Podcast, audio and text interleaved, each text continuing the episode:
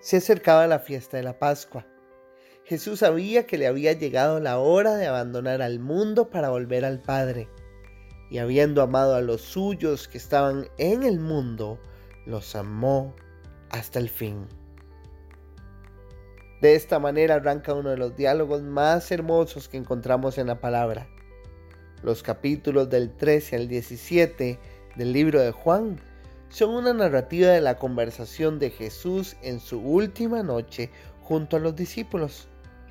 Este jueves estaré predicando sobre Juan 15 en la iglesia, un tema llamado el inevitable filo, por lo que quiero usar esta semana devocional para contextualizar de la mejor manera esta hermosísima conversación. ¿Arrancamos?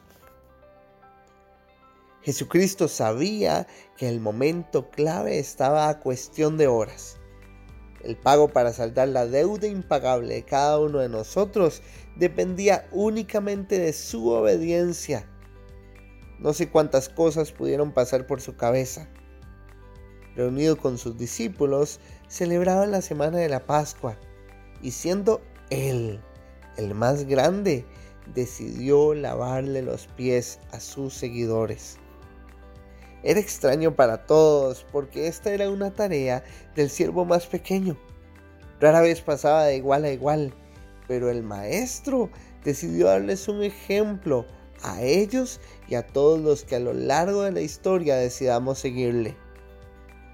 No me imagino el corazón de Judas sabiendo que lo entregaría esa misma noche, mientras Jesucristo tomaba sus pies, los mojaba y los secaba con una toalla.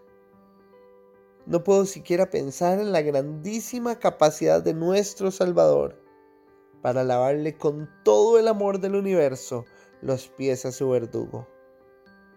Pedro no entiende que esto no se trata de sus pies sucios, sino del maestro tomando el rol que no le correspondía, haciéndose el más pequeño para que las imperfecciones de quienes ama sean purificadas. Él definitivamente era el único indicado para lavarles y al mismo tiempo para mostrarles el camino del servicio con su ejemplo. Jesús muestra su amor sirviendo a todos, amando a un Pedro que lo iba a negar y a un Judas que lo iba a entregar. Y los mira a los ojos a cada uno de ellos y les dice, este mandamiento nuevo les doy, que se amen los unos a los otros Así como yo los he amado, también ustedes deben amarse los unos a los otros. De este modo, todos sabrán que son mis discípulos si se aman los unos a los otros. ¿Qué le está pasando a Jesús? Yo no sé esta noche, ¿por qué repite tanto esto de que nos amemos? ¿Por qué dice que se va? ¿Para dónde va? Jesús sabía que la cruz era un destino solitario pero que esa cruz iba a avivar a todos los que le seguían a tomar su vida por menos con tal de cumplir con la voluntad del Padre. Y aunque el valeroso Pedro le fuera a negar no una ni dos, sino tres veces, Pedro también iba a estar ahí. Pienso en la voz amorosa de Jesús diciendo, ámense él está a punto de morir y en medio de esta situación está pensando una y otra vez, necesito que se amen. Eso me arroja preguntas para hoy. ¿Somos ejemplos del amor de Jesús? ¿Nos reconocen por nuestra manera de servir y amar a otros?